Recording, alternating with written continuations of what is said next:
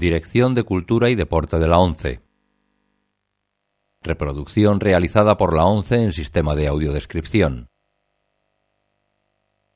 La presente cinta es propiedad de la ONCE y forma parte del servicio AUDES destinado al uso exclusivo y gratuito de los afiliados de la organización. Queda prohibida en consecuencia su utilización en forma distinta a la regulada por las normas del servicio AUDES establecidas por la ONCE, así como su reproducción, distribución mediante venta o alquiler, comunicación pública o explotación en cualquier otra forma.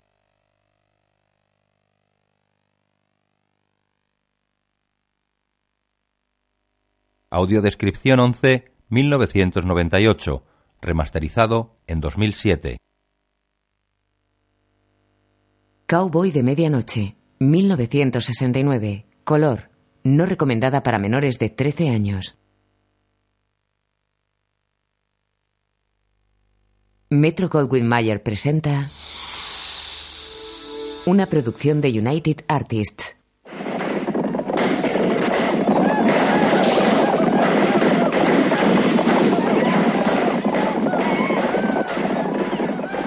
El estruendo de una película del oeste se escucha sobre la pantalla en blanco de un autocine cerrado a plena luz del día, bajo el ardiente sol de Texas. Debajo de la pantalla hay un pequeño parque infantil con toboganes, columpios y caballitos.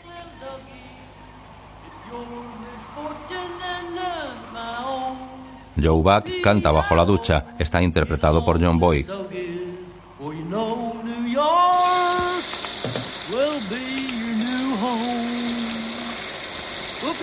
El sueño imagina a los empleados del restaurante donde trabaja preguntando por él rodeados de platos sucios. ¿Dónde está Joe Buck? ¿Dónde está Joe Buck? ¿Dónde está Joe Buck? Se viste de cowboy imaginando a una gorda camarera. Fijaos en ese fantoche. Sí, ¿dónde está Joe Buck? Joe contesta. ¿Dónde está Joe Buck? ¿Dónde está Joe Buck? A las cuatro debe estar aquí. Usted sabrá lo que hace con esos platos. Y si no es lo bastante hombre para hacerlo, yo mismo se lo enseñaré. Enciende un cigarrillo.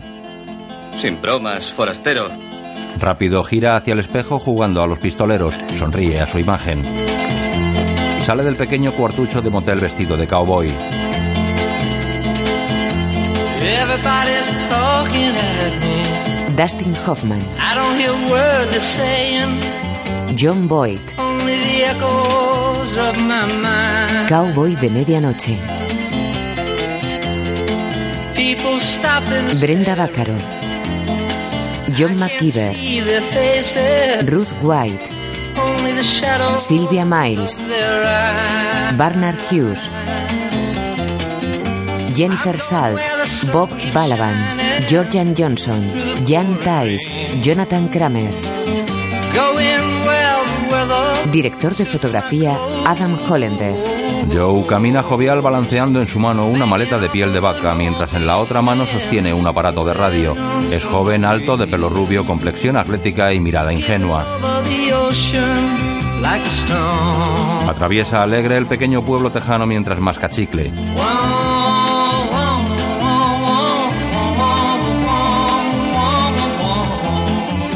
Pasa junto a un cine abandonado y ante una tienda de muebles usados. Los dependientes sentados en la calle con sombrero tejano miran a Joe con curiosidad.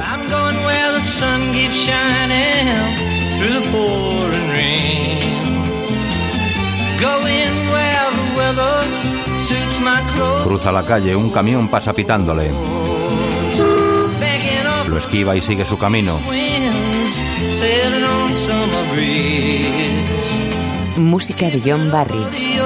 Canción Everybody's Talking, compuesta por Fred Neil e interpretada por Nilsson. Guión de Waldo Salt, basado en la novela de James Leo Herlihy. Producida por Jerome Hellman. Dirigida por John Schlesinger. Joe entra en el restaurante, se cruza con un viejo cocinero negro. ¿Qué hay, Ralph? El dueño. Le recuerdo que su horario de trabajo es de 4 a 12. Señor Epperson, ¿sería posible hablar con usted un minuto? Solo un minuto. ¿Qué diablos hace con ese atuendo? Póngase un delantal y empiece a lavar eso. Joe entra en la cocina. Ralph limpia los platos con la mano. Eh, Ralph, ¿qué haces con esa porquería? ¿No vienes a trabajar? Se acabó el trabajo. Vengo a cobrar y a decirte que me marcho al este. Que te vas al este. Pero no sin despedirme. Ni sin echar el último vistazo. ¡Tazas! Joe gesticula despectivo ante el grito de la camarera. Bueno, Da la mano a Ralph. adiós. Adiós. ¿Y qué vas a hacer tú en el este? Allí hay muchas mujeres ricas, Ralph.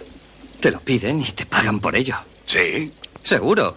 Los hombres son maricas casi todos. Debe de ser un lío tremendo, ¿no? Un lío del que yo voy a aprovecharme. Yo no entiendo de eso, pero no lo veo claro. ¿Por qué tengo que quedarme aquí toda la vida? ¿Hay otros sitios para ir? Joe sale del restaurante. Se detiene ante el escaparate de la vacía peluquería de su abuela Sally. Se recuerda de niño masajeando los hombros de su voluptuosa abuela.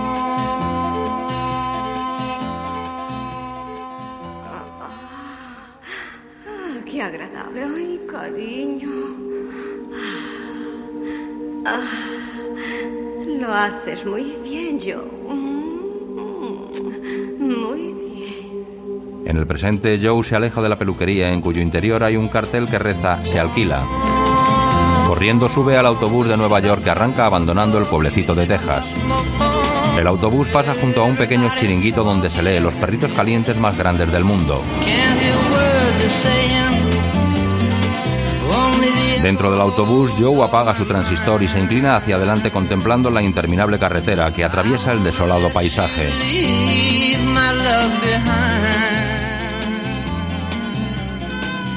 Tiene un motor potente, ¿eh? El conductor, con gafas de sol negras, masca chicle ignorando a Joe que se responde a sí mismo. Sí, es un potente motor, sí. El autobús pasa junto a una valla publicitaria donde se lee Si no tienes un buen aceite, consigue uno. Dentro, Joe camina hacia el fondo y enciende el transistor al pasar junto a dos chicas.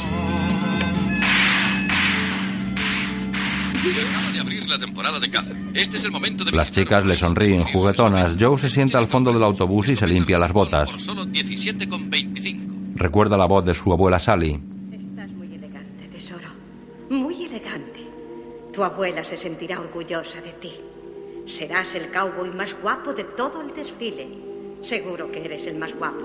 El pequeño Joe, con sombrero cowboy, ve a un hombre abrazar a su abuela. Adiós, querido. Dejaré la comida en la nevera. Tu abuela tiene un nuevo amor. Adiós, hasta luego. En el autobús. Perdone, señor. Por casualidad, ¿no tendría usted un chicle para mi pequeña? Ah, Naturalmente que sí. Le ofrece un paquete. Coja también uno para usted. Paso, es solo para la niña, hasta que la dramamine le haga efecto. Se marea en coche. Yo solamente me mareo en barco. Pero es más por el olor a pescado que por el balanceo. ¿A dónde se dirigen? A Dallas. Así que vive usted en Dallas. ¿Y usted a dónde va? Yo voy a Nueva York, señora. La mujer sonríe escéptica fijando su mirada en la carretera. Joe enarca las cejas perplejo acomodándose en su asiento. Más tarde Joe contempla a la niña que ha despertado. La pequeña se cubre la cara con un tebeo asomando solo los ojos. Joe hace lo mismo cubriéndose con su sombrero tejano. La niña y Joe sonríen. El rostro del cowboy se torna melancólico apartando la mirada de la pequeña para fijarla en el vasto paisaje tejano.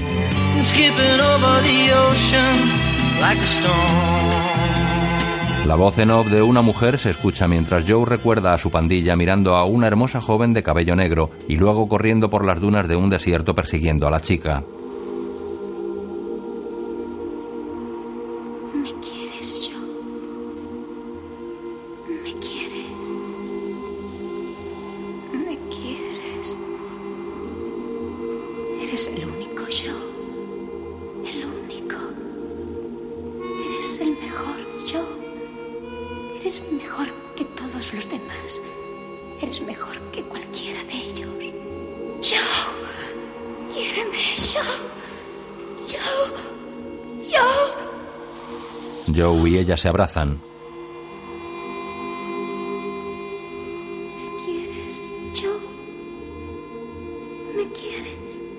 El amor. Yo. Quiéreme mucho. Quiéreme, yo. Quiéreme. Quiéreme. El autobús sigue su camino. Dentro, Joe despierta.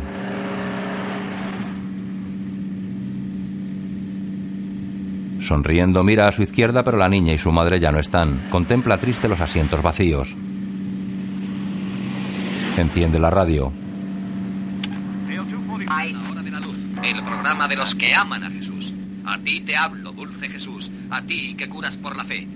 Tengo aquí una carta de una hermana que incluye 10 dólares y habla de dos tumores malignos que expulsó tosiendo durante la última semana de oración radiofónica. Alabemos Un viejo tejano de curtido rostro mira a Joe que le ofrece un pitillo. por esta pobre hermana. Jesús quiere saber cuántos enviaron 5 dólares para socorrerla. Cada cual que haga examen de conciencia. ¿Quiere un cigarrillo? No, gracias. Yo masco tabaco. Yo creo que eso de los donativos es un negocio.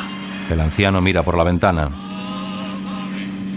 Oiga, ¿no se ha encontrado nunca con un vaquero llamado Gutsy Miles? Gutsy Miles. Pues no. Amigo de mi abuela, Sally Buck. Indiferente, el viejo tejano mira a través de la ventana.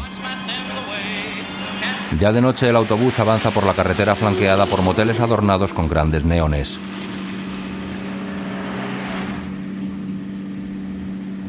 Una anciana de pelo blanco, gafas alargadas y aspecto chismoso está sentada ahora junto a Joe con los ojos cerrados. Alguien silba distraído en el autobús. La anciana abre los ojos, mira a Joe por un instante y vuelve a cerrarlos. Somnoliento, el cowboy apaga la luz que hay en el techo de su asiento. Encienda la luz. Desconcertado, Joe la enciende. La anciana vuelve a cerrar los ojos ante la perpleja mirada de Joe. Joe recuerda.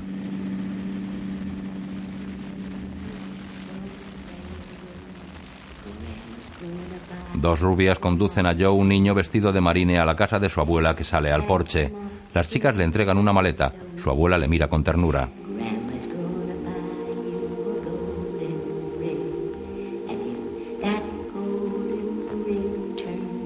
Las luces de la carretera se mezclan con el recuerdo de su abuela extendiendo su brazo e invitándole a entrar en la casa. En el autobús, Joe cierra los ojos como en un plácido duermevela.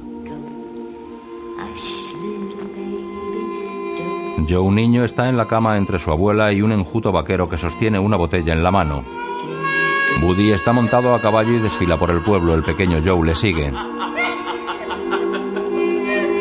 Joe niño se balancea en el sillón colgante del porche mientras su abuela le mira orgullosa sentada en una mecedora. Juntos en la cama, ella le da un cariñoso beso en la mejilla. En la actualidad y de día, un grupo de veteranos militares bebe, canta y juega a las cartas en el autobús.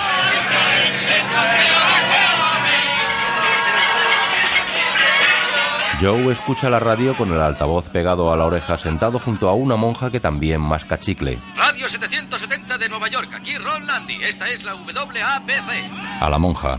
Nos hablan desde Nueva York. Preguntar a algunas de estas damas que están con nosotros. ¿Qué cosa? Eh, Señora, ¿cuál es su ideal de hombre? A mí me gustaba Gary Cooper, pero murió. Gracias. ¿Y usted, señora, cuál es su ideal? Un hombre que se, se enorgullezca de su apariencia.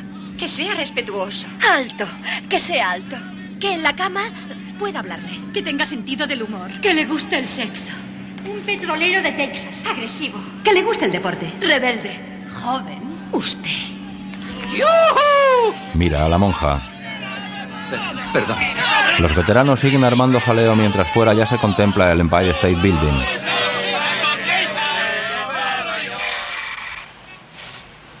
El viejo botones de un hotelucho de Nueva York pone la maleta de piel de vaca sobre la cama y se acerca a Joe que mira las calles a través de la ventana. El botones abre la ventana y queda mirando a Joe que saca un billete de su cartera y se lo da al botones que sonríe agradecido y se marcha. Joe queda confuso mirando el interior de su cartera. Deshace su maleta llena de camisas tejanas y saca un póster de Paul Newman vestido de vaquero en la película Hat. Trata de encender la televisión, descubre que funciona con monedas y la golpea. Enciende la radio. Va a darnos ahora mismo su remedio infalible para el insomnio. Mira su torso desnudo en el espejo. Inusitado. ¿Saben lo que hago? ¿Qué hace usted? Cambio los muebles de sitio.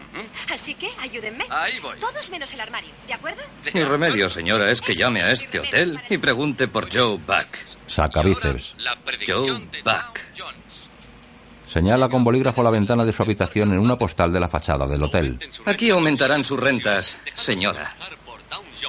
Da la vuelta a la postal y la lee. Experimentar la bolsa será de más de 20 puntos en la sesión de mañana. Indeciso se imagina al viejo Ralph leyendo la postal en la cocina del restaurante frunciendo el ceño. Respecto a la sesión de ayer, en la que ya logró una cotización realmente optimista. United Decepcionado rompe la postal. recupera los cuatro perdidos. Carolina Fiber, que ha venido manteniendo una tónica de Abre la ventana y tira los pedazos al viento. Joe, vestido de cowboy, recorre las atestadas calles de Nueva York.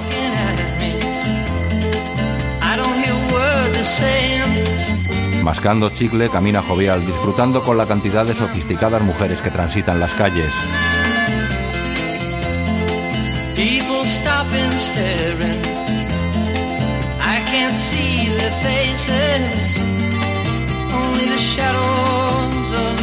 Camina siguiendo a las mujeres que se cruzan con él.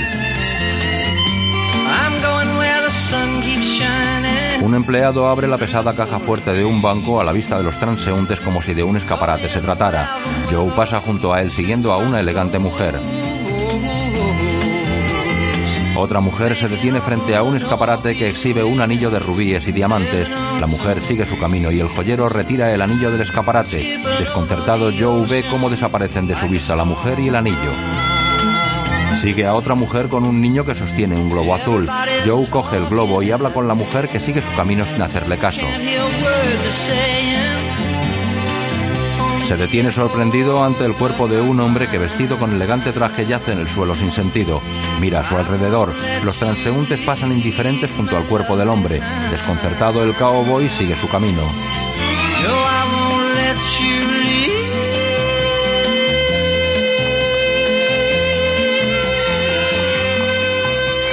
Joe se acerca por la espalda a una elegante señora que espera para cruzar en un paso de cebra. Perdone, señora. Soy nuevo en la ciudad. Acabo de llegar de Texas y estoy buscando la Estatua de la Libertad. La señora cruza la calzada haciendo caso omiso de Joe que la sigue obstinado.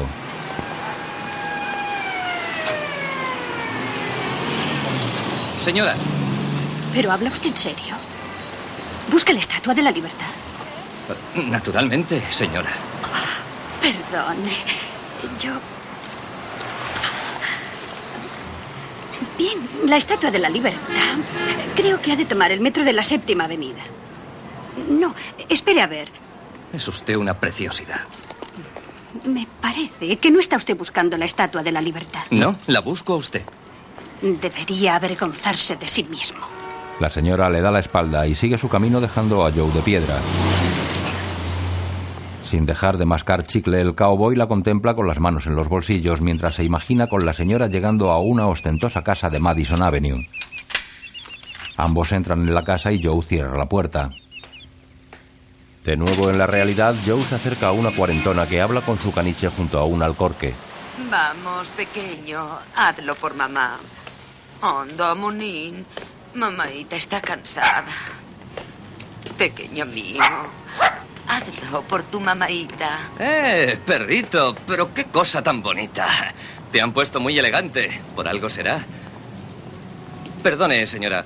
eh, Pero es la primera vez que vengo a Nueva York y me gustaría ver la Estatua de la Libertad. ¿Que le gustaría ver qué? La Estatua de la Libertad. Está en el Central Park dándose una ducha. Si se da prisa, la pillará antes de que se vista. Joe queda desconcertado. La señora gira y le hace una seña para que la siga a un edificio de apartamentos. El cowboy sonríe ilusionado yendo tras ella que pasa junto al portero. Viene a traerme un recado. En el piso la mujer habla por teléfono mientras Joe le besa el cuello. Hola, acabo de recibir tu mensaje. ¿Cómo estás? Bien, ¿y tú? ¿Qué lío organizaste? Me gustó tu amigo, el señor Nidelman. Parecía el rey Midas. Ya te lo dije. Tanto andar y andar me dejó exhausta. Lo. Lo pasé muy bien. Para, para. ¿Qué te pasa? Por Dios, nene, para, que me vas a matar. ¿Hay alguien ahí contigo? No, le estaba hablando a Baby. ¿Al perro? Pero oye. Y le hablaba al perro. No estarás con... Por favor, eso me molesta mucho. No empieces otra vez. Bueno, perdona, pero... Oye, ¿por qué no le dices hola a nuestro baby? Baby quiere decir hola a su papá. Prefiero hablar contigo. Ya le hablaré al perro cuando lo vea. Papá, quiere saludarte, baby. Acerca el auricular al perro. Hola, baby. Perro del diablo, ¿cómo estás? Guau, guau, guau. Ya le he saludado. Anda. ¿Cenaremos juntos? ¿Dónde quieres cenar? Donde tú digas. Pero solo sé, nada de Nidelman. Estupendo. Nos veremos en Lindy's. ¿A qué hora? A las siete y media. No tenemos prisa. Mi mujer se ha ido. Su madre está enferma. Qué hermosura, baby. Podemos estar toda la noche. ¿Por qué no me mandas un besito? Ahí va. Y muy fuerte hasta que te lo dé luego. Besa a Joe. Quieto, baby. Guarda tus monadas para esta noche. ¿Me quieres? Te quiero. Yo también. Ambos se han desnudado mutuamente mientras ella hablaba por teléfono.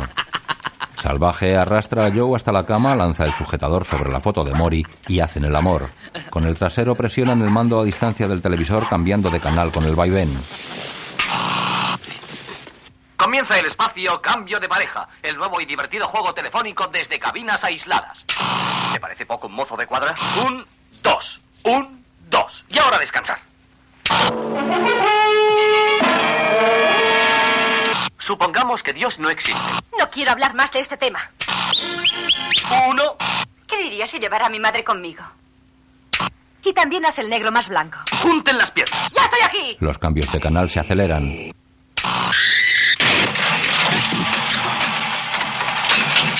Joe, ya vestido, mira por la ventana. ¡Eh, Cass! Estamos en un desván. En un maldito desván. ¿Cómo puedes vivir aquí? No mires, pequeño. Se mira en el espejo en ropa interior. Mm. En cuanto pierda un par de kilos estaré estupenda, ¿no crees, muñeco? Oh, no, ahora no me toques, se me ha hecho tarde. ¿Qué hora será? Tengo que irme. Arregla un poco la cama, ¿quieres? Cass saca un vestido del armario mientras Joe hace la cama. Oye, Cass, me has hecho muy feliz.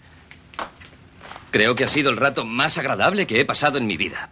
Yo también, pequeño. He sentido algo como... Bueno, me has hecho sentir como en mi propia casa. Y me he olvidado de los negocios. Eso es malo, ¿no? ¿Qué negocios tienes, amor? Eh, ¿Quieres subirme la cremallera? Ah, Mori se queja siempre de sus úlceras. Yo no sé a qué se dedica Mori, pero yo... Yo soy una especie de... de vividor. Hay que ganarse la vida. ¿Te importa repetirlo? Pintándose los labios. He dicho que hay que ganarse la vida. ¿Estás segura de haberme entendido? Lo siento, pero ahora solo puedo entender que no debo llegar tarde a mi cita con Mori. Escucha, cariño, ¿por qué no anotas el número de mi teléfono y te marchas, eh? Me llamas cualquier día y nos vemos otra vez. Saca un monedero vacío. ¿Qué te parece? No me acordé de ir al banco y ahora está cerrado. He de tomar un taxi. Necesitaré un poco de dinero. Detesto pedírtelo, pero... Resulta gracioso que tú me pidas dinero. Porque yo iba a pedírtelo a ti. ¿Ibas a pedirme dinero? ¿Tú a mí? Claro, ¿a qué crees que he venido yo a Nueva York? De modo que ibas a pedirme dinero. ¿Pero con quién demonios crees que estás tratando? ¿Con una vieja prostituta de la calle 42? ¿No te has dado todavía cuenta? Pedazo de toro tejano estúpido de que soy una espléndida chica de 28 años. Ya lo has oído, ya a esta edad. Yo no puedo aceptar que venga nadie a engañarme y mucho menos a chulearme. Debería matarte por lo que has hecho. ¡Fuera de aquí enseguida! ¡Fuera, fuera de aquí! Solloza sobre la cama. Cass, querida. Cálmate, Cass. ¿Crees que lo decía en serio? ¿Te iba a pedir dinero a ti llevando en la cartera un fajo de billetes como este? Vamos, deja de llorar. Eres una chica estupenda. Dime, ¿cuánto quieres que te dé para tomar ese taxi? ¿Cuánto necesitas? ¿Cinco? ¿Diez? ¿Eh? La cuarentona coge un billete. Veinte. Está bien. Joe se marcha de la habitación mientras Cass se mete en el escote el billete de 20 dólares. Solloza agarrada a su caniche, Joe sale del edificio y camina con las manos en los bolsillos.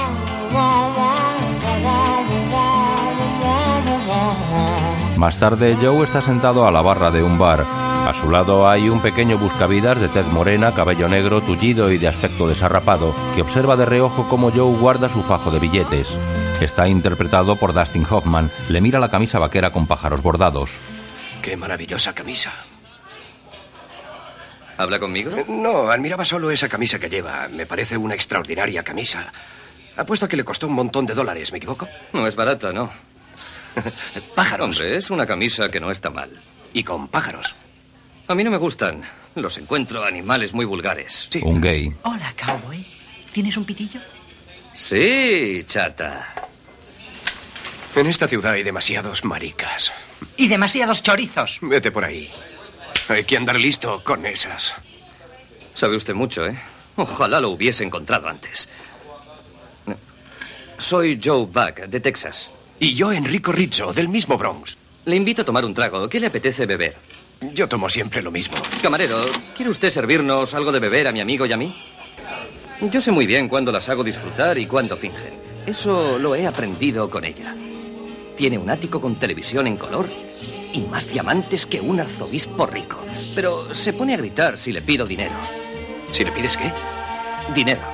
¿Dinero? ¿Por qué se lo pides? Yo vivo de las mujeres, ¿no te has enterado? ¿Cómo iba a enterarme si hasta ahora no me lo habías dicho? Soy un vividor. De acuerdo, eres un macarra. Pero un macarra que solo chulea prostitutas en la calle. Y eso no es rentable. Tú lo que necesitas es alguien que te promocione. Esa es una estupenda idea. Y para promocionarte, nadie como mi amigo Daniel. Explota el mayor prostíbulo de Nueva York. Bueno, en realidad el de todo Manhattan. Sería una burrada que un tipo como tú anduviera pagando a las mujeres. En cuanto las pagas, ya no eres un chulo, eres solo un imbécil. Yo le llamo a eso dar buenos consejos. Pero si tú lo intentaras conmigo, creo que te clavaría mi lima de uñas, Ratso. Me llamo Rizzo. Eso es lo que he dicho. Ratso. Eh, ya lo has oído. Déjalo, Joe. No te molestes. Las cloacas están llenas de ratas que quieren morder a los que somos más desgraciados que ellas. Eh, quisiera hacerte una pregunta, cowboy. Si tú estás sentado ahí y él allí, eh, ¿cómo puede meterte las manos en los bolsillos? Supongo que no Ah, lo... Supones mal, lo tiene todo calculado. Adiós, queridos. Buscona, Alcahuete. buscona. A la mañana siguiente, Las señoras de la buena sociedad, mayores y respetables, que quieren golfear un poco, no pueden andar callejeando por Times Square esperando que aparezca por una esquina el semental que les interesa. Necesitan un intermediario. Y aquí es donde entra Daniel, ¿me entiendes? un taxi frena a punto de atropellarles. ¡Eh, para! ¿No ves que estamos pasando nosotros? ¿No lo ves, idiota? ¡Animal! Si Anda bajas ya, del coche te arranco la cabeza del tronco. Rizzo hace un corte de manga al taxista y agarra a Joe del brazo. Esto aquí ocurre todos los días. Los taxistas se creen los amos de la calle. Pues lo que te decía, es como hacerse un seguro de vida.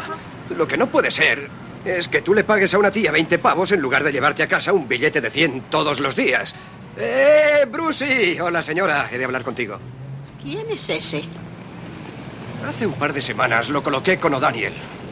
Pero no ha salido un chulo de raza, según me han dicho. Rizzo cojea dando pequeños saltitos arrastrando su pierna derecha. Fuma y tose continuamente. Pasan junto a una calesa de pasear turistas junto al Central Park. Quieto, quieto.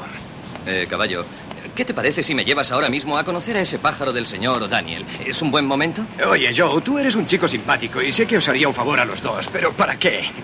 ¿Para seguir arrastrando mi pierna inútil por la ciudad? Quiero decir que mañana cuando estés en la cama con una fulana y te esté rascando la espalda, ¿dónde estaré yo? ¿Eh? ¿Dónde? Eh, oye, oye, ¿crees que yo no sé agradecer los favores? Solo tienes que decirme cuál es tu comisión, la que sea, y ahora mismo te la pago, lo juro. Déjalo. ¿Cuánto quieres? ¿Cinco?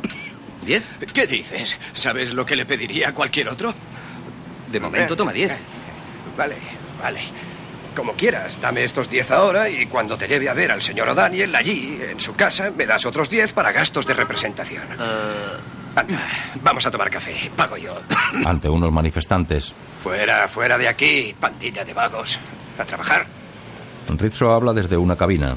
No, lo necesita hoy mismo, esta noche. Eso está hecho. Sí, se llama Joe Buck. Es un cowboy y acaba de llegar de Texas. No, es nuevo en la plaza, apenas conoce nada, pero es un ejemplar muy prometedor. Supongo que me entiende, ¿no? Fabuloso. Enseguida. ¿Cuál es, cuál es el número de su habitación? Bien, de acuerdo. Salen de un ascensor. Aquí es. Espere un segundo, ¿quiere? Se lo dijo al ascensorista. A ver, ¿qué tal estás? Correcto. Correcto, estás muy bien. Em, ¿Me das ahora esos diez? Se los da. ¿Dónde vives? Quiero arreglar esto contigo en cuanto esté colocado. Olvídalo. ¿Dónde vives? Hemos de volver a vernos. En el Hotel Sherry Netherlands. Hotel Sherry Netherlands. Anda, date prisa, no te entretengas. Te está esperando. Vamos abajo. Deprisa. Venga, hombre, aprieta el botón. Rizzo baja apresuradamente en el ascensor. Joe recorre un vacío pasillo, se detiene frente a una puerta y llama.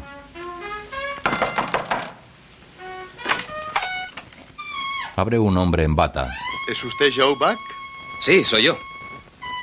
Pase, le echaré un vistazo. Joe pasa. El hombre le observa. Es maduro, entrado en carnes, calvo y con ojos de loco. Cierra la puerta. Dese la vuelta. Vamos, ande. Buena espalda. Joe gira orgulloso. ¿Necesita ayuda, muchacho? Siéntese, siéntese, descanse. Se sientan frente a frente. El cowboy sonríe. Cowboy, ¿eh? Bueno, verá, no soy un auténtico cowboy, pero sí un auténtico chulo. Eso está muy bien. Me parece usted diferente de la mayoría de los chicos que vienen aquí. Todos se muestran nerviosos, confundidos. Usted, sin embargo, sabe muy bien lo que quiere. Por supuesto que sí. Ya. Pero podría jurar que tiene algo en común con los demás. Apuesto a que está solo. Joe deja por un momento de masticar su eterno chicle. Algo solo, sí. Pero no del todo. Estoy solo y por eso soy un borracho. Estoy solo y por eso tomo drogas. Estoy solo y por eso me he convertido en un ladrón. Estoy solo y la soledad me ha hecho un fornicador, un vicioso. Bla, bla, bla, bla, bla, bla. He oído esto muchas veces, lo he aprendido de memoria. Estoy harto de oírlo. Sí, señor, lo comprendo. Soledad, soledad. La soledad es algo que hay que aceptarlo, oye. Hay que aceptarla y seguir trabajando, eso es todo. Estoy loco por empezar. Así me gusta. Cowboy, ¿eh? Sí, señor. ¿Preparado para todo? Preparado para todo. Creo que para ti será más fácil que para muchos. Como recibir dinero de casa. ¡Dinero de casa! Ahí está tu gran energía, hijo. Sabes cambiar las cosas groseras y hacer con ellas auténticas maravillas. Te voy a utilizar, Joe Buck, te lo aseguro. Y te voy a destrozar. Eres estupendo, muchacho. Tú y yo vamos a divertirnos juntos. No te quiero ver nunca triste. No, no quiero estarlo. Oye, ¿por qué no nos arrodillamos tú y yo en acción de gracias aquí ahora? ¿Qué te parece? ¿Dónde? Aquí mismo, aquí, aquí. No importa dónde. Delante de Dios, delante de Dios. He rezado en las calles, he rezado en las salas de fiesta, he rezado en los lavabos, en todas partes he rezado. No importa, cualquier lugar es bueno. Joe recuerda su bautizo. ¡Reza! ¡Reza! Yo te bautizo en el nombre del Padre. La oración en cualquier lugar es buena. Le sumergen en el río. ¡No huyas, muchacho! Joe tenía 10 años. ¡No huyas de Jesús! O Daniel le ofrecía rezar frente a un Cristo luminoso instalado en la puerta del baño. Mientras corre por las calles de Manhattan, se intercalan imágenes en blanco y negro en las que él corre por el metro tras Rizzo. Estrangula a Rizzo en una cabina de teléfono. Entra en el abarrotado metro tras él. Al entrar el vagón está vacío. Ve a Rizzo en otro vagón y corre tras él. Las imágenes del lúgubre metro se mezclan con su recuerdo en el que una banda de adolescentes le separa a la fuerza de una chica y la violan mientras otro grupo le sujeta y le da una paliza.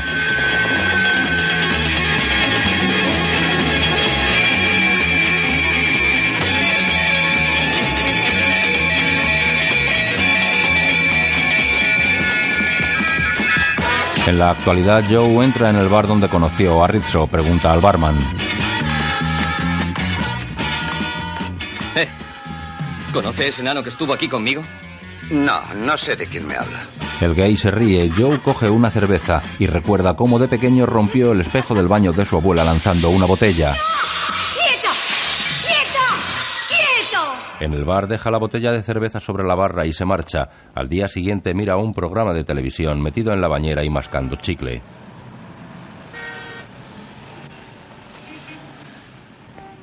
¿Qué es esa cosa tan rara de ahí? Es una peluca para perros.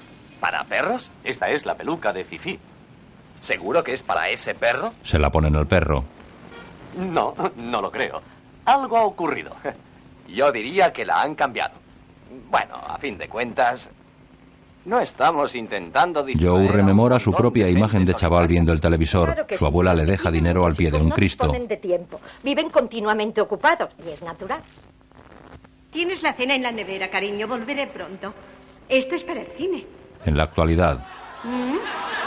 Y ahora vamos a perfumarle el aliento a esta perrita que es como una niña pequeña. Quieta, quieta. Ya está. Bonita, bonita.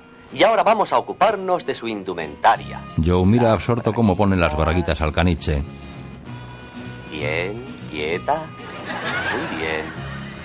¿No habría que echarle un poco más de perfume en la boca? El televisor se traga la moneda desconectándose. De ninguna manera. Solitario, Joe camina escuchando la radio con el oído pegado al transistor por la calle 42, llena de cines porno y de chaperos, algunos vestidos de cowboy.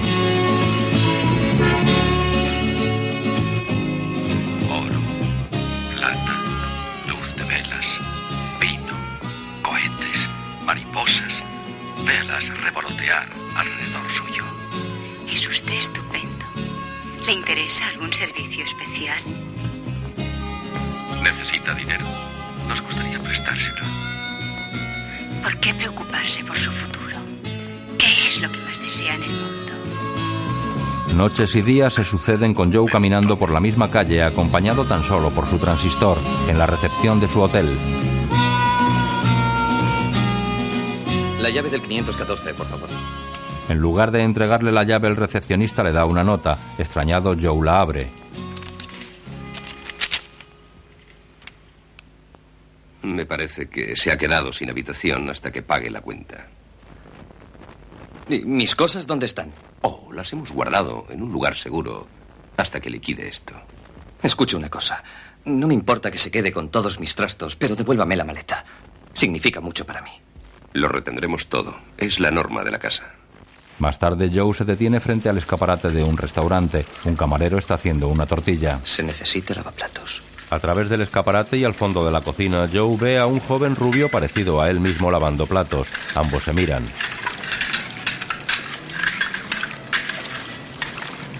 El lavaplatos le mira triste. Conmovido, Joe mueve los labios murmurando algo ininteligible. Joe paga una taza de café en la caja de un autoservicio.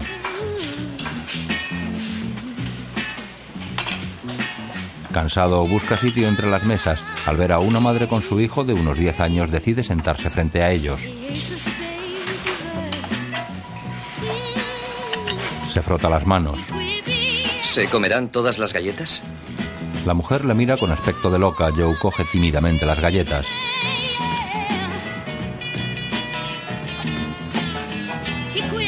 Mientras se prepara el café, observa perplejo cómo la extraña mujer se acaricia el rostro sensualmente con un ratoncito de plástico. Poco a poco lo desliza por su cuerpo hasta ponerlo en el cuerpo de su hijo.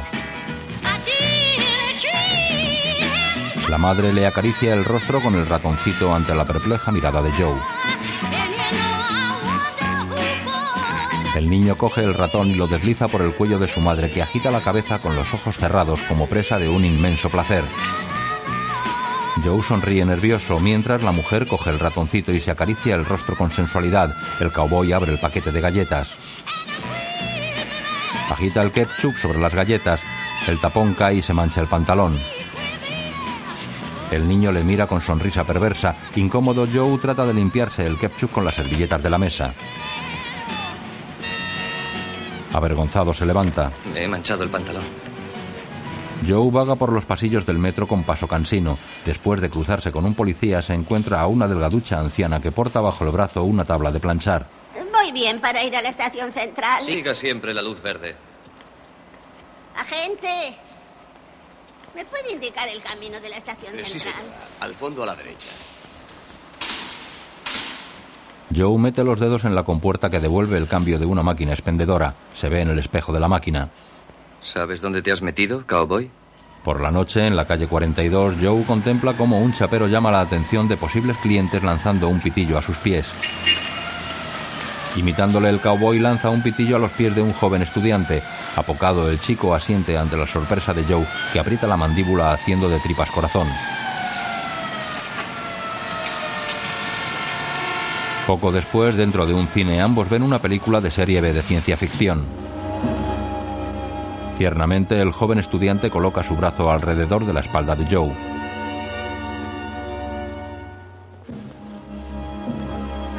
Nave espacial a control tierra. Comprueben trayectoria. Nuestros instrumentos funcionan. Cambio. Trayectoria comprobada.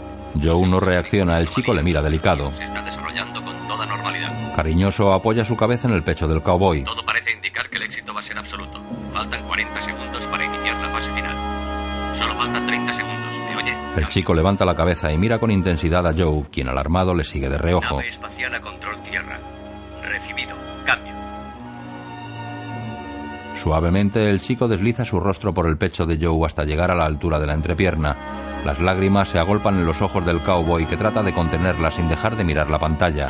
Con los labios apretados, Joe imagina que quien le está haciendo la felación es Annie, su primer amor. Nave espacial a control de tierra. Hemos perdido contacto con el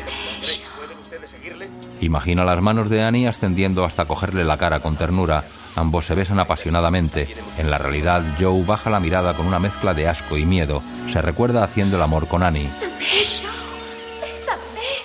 ¿Qué? ¿Besando a la infeliz Annie? Ten cuidado, que esta se la sabe todas. Se recuerda pasando ante la panda del pueblo mientras camina tras Annie. Bésame más. Quiéreme yo. Quiéreme. La propulsión del cohete lunar en la pantalla coincide con su eyaculación. Basta, por mí, basta. En los lavabos el estudiante tose atragantado. Siento que tengas náuseas. Siento que te encuentres mal, pero me vas a pagar. No tengo dinero. Te engañé. ¿Qué me vas a hacer? ¿No tienes ni 25 dólares? No. ¿Qué vas a hacer conmigo? ¿Qué piensas que puedo hacer? Di qué puedo hacer. Pegarte hasta que te salga el dinero por no. las orejas. ¿Cuánto llevas encima? Nada. Vacía tus bolsillos ahora mismo. Aquí en el lavabo. Coge mis libros. Quédatelo. No quiero libros. Dame el reloj. No, no, no, no te lo lleves. Es mío. No me lo quites. Es solo un reloj barato. Además, no puedo volver a casa sin él. Devuélvemelo, por favor. Mi madre se moriría si lo perdiera. Fue un regalo suyo, te lo juro. Se moriría.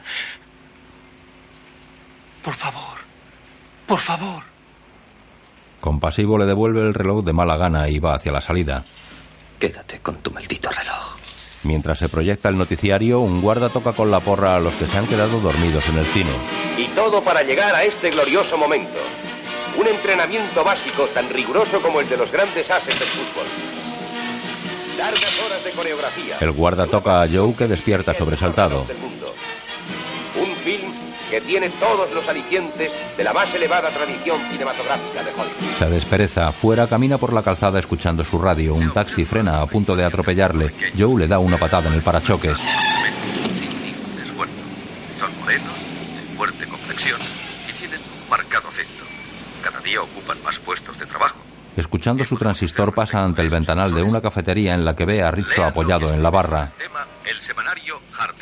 Sonríe pero cambia el gesto entrando con furia en el local. Por favor, Joe, no me pegues. Joe, que soy un pobre lisiado. No voy a pegarte. ¡Quieto, Joe! Te voy a estrangular. Espera un momento. Nada de un momento, ahora mismo. ¿Dónde está mi dinero? Aquí. Ponlo ahí encima. De acuerdo. De acuerdo. Ten. Aquí tienes todo, todo lo que tengo. Todo. ¿Eso es todo? ¿Y en los calcetines? Nada, lo juro por los ojos de mi madre. Nada. ¿Lo ves? Quédate con estos 64 centavos. Anda, tómalo, son tuyos. Dan asco. Parece que los hayas vomitado. Oye, aquí tienes un cigarrillo. Anda. Tómalo. Desesperanzado, Joe toma el mutilado cigarrillo. Rizzo se lo enciende. Eso está bien.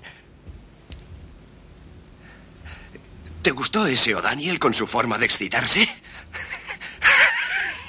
Intenté ponerme en contacto contigo, pero estaba en cama, resfriado.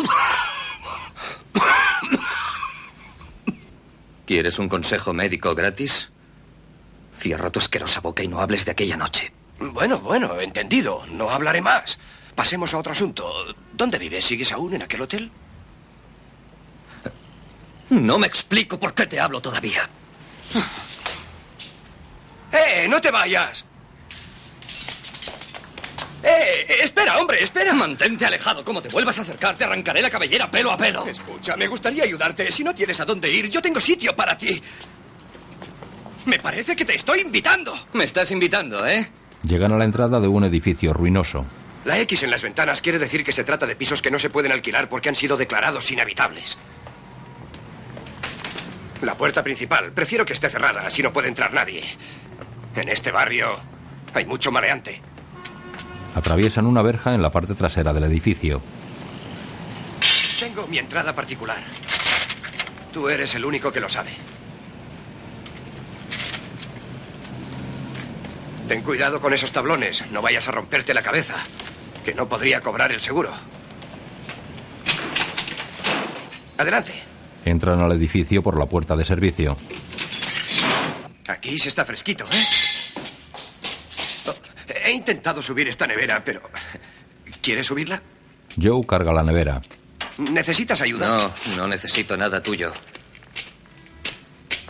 ¿Puedes? Trae la radio. Solo queda un piso. Hace ya tiempo que cortaron la electricidad. Eso es un fastidio. La nevera impedirá que las cucarachas se coman la comida. ¿Dónde has robado este trasto? ¿Qué es eso de robado? Lleva aquí una semana. ¿Dónde lo robaste hace una semana? No hables, te puedes herniar. Rizzo abre la puerta de una cochambrosa habitación. Al entrar, Joe se derrumba con la nevera. Eso es. Déjala en cualquier parte. Cierra la puerta, Joe le quita el transistor.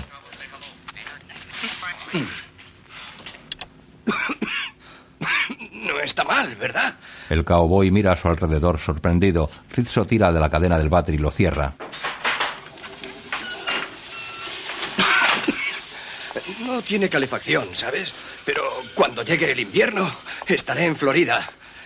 Eh, oye, ¿quieres echarte un ratito? Anda, ponte cómodo. Rizzo saca un camastro mugriento. Joe se tumba en otro. Tienes sueño, ¿eh? Duerme un poco. Rizzo trata de cerrar una ruinosa cortina. Se sienta junto al fogón y examina un inmundo cazo. ¿Te apetece una taza de café? Joe le observa adormilado. Rizzo saca un poco de café y observa a Joe que yace dormido.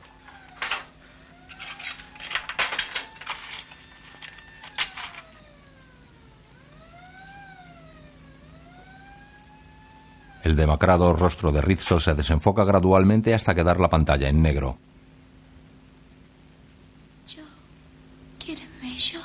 En blanco y negro, Annie y Joe se besan desnudos dentro de un coche.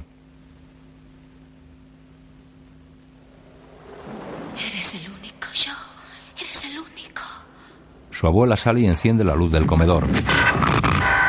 Una muchedumbre con linternas rodea el coche de Joe. La turba le saca del automóvil en cueros. Annie grita aterrada. Annie corre desnuda, la cogen. La abuela sale y azota a Joe niño en el culo. Annie grita aterrada mientras la violan. Colocan a Joe desnudo sobre el capó abriéndole las piernas. Su abuela le pone una lavativa. Rompen el parabrisas. Le sodomizan. La abuela come un bombón. La policía se acerca deslumbrando a Joe con sus linternas. Rizzo va entre ellos sonriendo.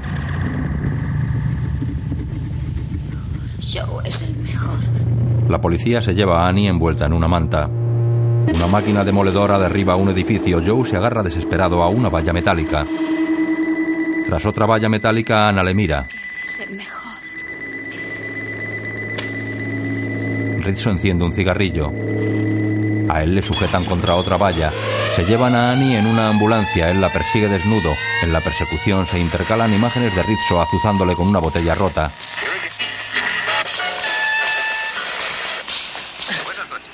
Sobresaltado, Joe despierta empapado en sudor.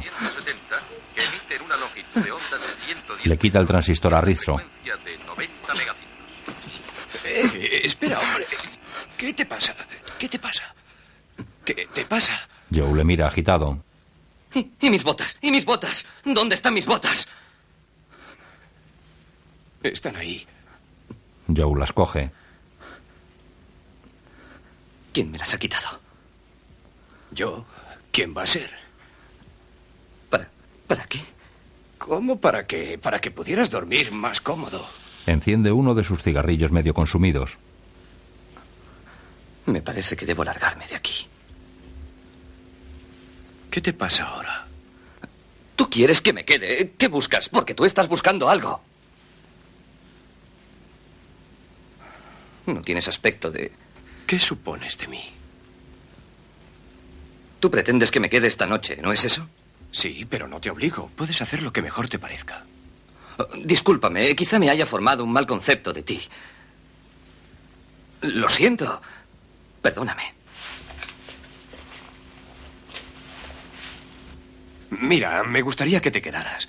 Quiero decir que para eso te he invitado, ¿no? Bueno, ya sabes a qué te expones. Soy un tipo muy peligroso. Y si me haces una jugada, me la vas a pagar. Te advierto que si te hubiese cogido aquella noche, en este momento estarías muerto. ¿Te enteras? Me impresionas, eres un asesino. Si tengo que estar aquí un par de días, creo que es mejor que lo sepas. El demacrado rostro de Rizzo contempla sin inmutarse al inocente cowboy que se quita la chaqueta. Joe coge una manta. Una manta de beneficencia. A veces me das asco, Racho. La tira al suelo.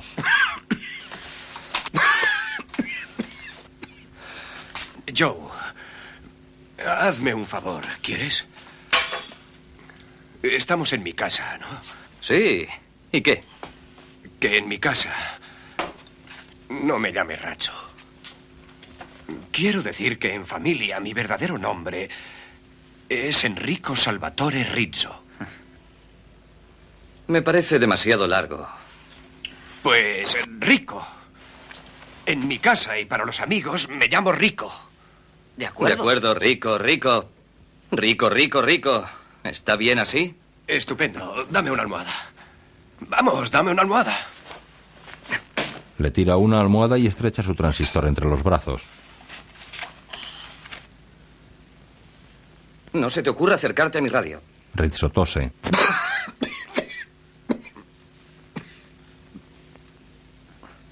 Rico, rico.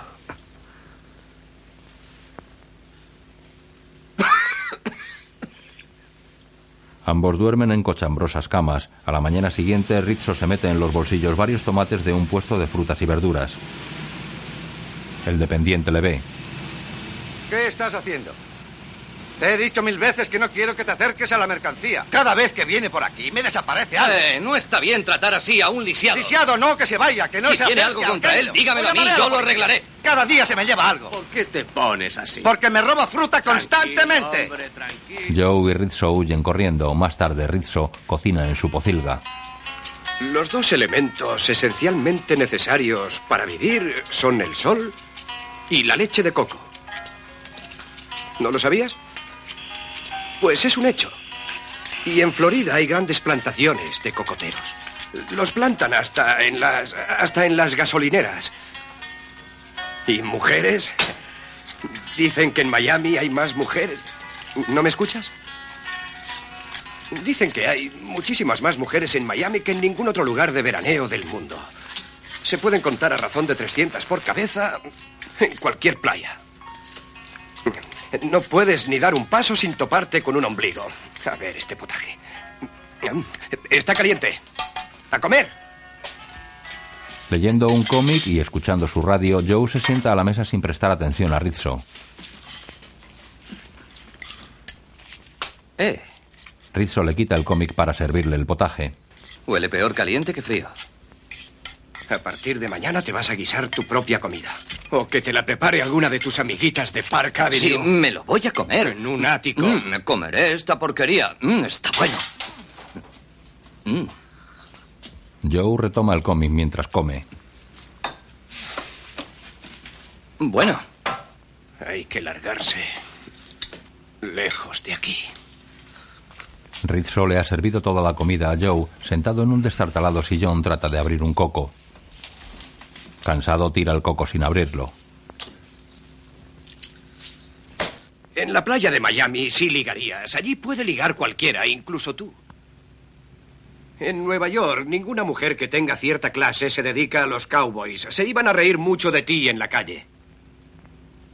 Ninguna mujer se ha reído nunca Yo de he mí. visto cómo se reían a tus espaldas. ¿Qué sabes tú de mujeres? ¿Cuándo fue la última vez que ligaste? De este asunto hablo solamente en confesión. Además, no hablábamos de mí. ¿Y cuándo te confesaste la última vez? Eso queda entre mi confesor y yo. Y te diré otra cosa. Empiezas a oler mal. Y para un ligón en Nueva York es un hándicap. No me hables de higiene. Desde que estoy en Nueva York aún no he visto que te mudaras una sola vez. ¿O me equivoco? Yo no tengo necesidad de exhibirme en público, así que no veo por qué debería cambiarme. Apuesto a que nunca en tu vida has estado con una mujer. ¿No es cierto? Pues no me digas que les gustas a las mujeres. No te diré eso, pero sí te digo que tu encanto de cowboy únicamente atrae a los maricas de la calle 42. A los invertidos. A esos gusta tu hermoso aspecto de vaquero. ¿Y, y John Wayne? ¿John Wayne también es marica? Rizzo vuelve a coger el coco para abrirlo. Disgustado, Joe tira el plato sobre la mesa. Inseguro, el cowboy da la espalda a Rizzo y empieza a examinarse el cuerpo. Enrico se pincha un dedo tratando de abrir el coco. Joe encara a Rizzo. Pues me gusto. Me encuentro interesante. En serio. Y gusto también a las mujeres. Y sé muy bien que siempre he servido para el amor. Las mujeres se vuelven locas por mí, eso es un hecho. A la pobre Annie tuvieron que encerrarla. Entonces, ¿por qué no has ligado ni una vez desde que estás en Nueva York? Porque necesito el dinero que tú me robaste. Así que a partir de este mismo momento vas a dejar de hablar de Florida Le quita el coco. y a mover tu esqueleto para ganar los 20 dólares que me debes. Ya lo has oído. Trata de abrirlo con la ventana de guillotina. Cae a la calle, unos niños lo recogen. En la lavandería, Rizzo limpia la chaqueta de flecos de Joe. Io non so come si sporca in questo modo. Se fija en dos italoamericanas. La mia schiena che mi fa tanto male. È sempre allegri. E sai quante ore sto in piedi? Eh, Io non so perché. Cosa importa? Signora, per piacere, una mujer en su estado no debería hacer esfuerzos. Quanti mezzi? Sette mesi. Oh, sette Sì, mesi. sì, sì. Entonces ya está en puertas. Oh, la mamma. Questa è la mamma. La sua mamma. Come sta, Bene, signora? questa è mia figlia. Prenda. Simpatico. Grazie, grazie tante, è molto gentile. Recogen el sombrero de Joe. Nos han invitado a lavandería. ¿A qué te refieres? Déjalo. El sindicato de lavandería ha perdido dos monedas. Gracias. Oiga, ¿y el mío? ¿Dónde está el mío? Uno negro que traje al Ya mismo se lo he dicho, se lo he dicho. Usted no tiene aquí ningún sombrero. Si no me trae el ticket, yo ¿Quiere no... usted mostrarnos aquel negro? Aquel de arriba. El negro. Roba un ticket. No puedo. ¿Decía usted el ticket? Oh, sí, tome, tome. Así es aquel del rincón, alcáncemelo, por Vamos favor. a ver, vamos a ver. Es el del rincón, arriba, justo en el rincón. No, no, arriba, arriba. Este tampoco. Joe y Rizzo escapan corriendo sin pagar la limpieza del sombrero. En el pasillo del metro, de un golpe seco, fuerzan el candado de una caja de limpiabotas. Eufórico, Joe se sienta en una de las tres sillas con su inseparable radio, mientras Rizzo, un tanto nervioso, saca cepillo y betún.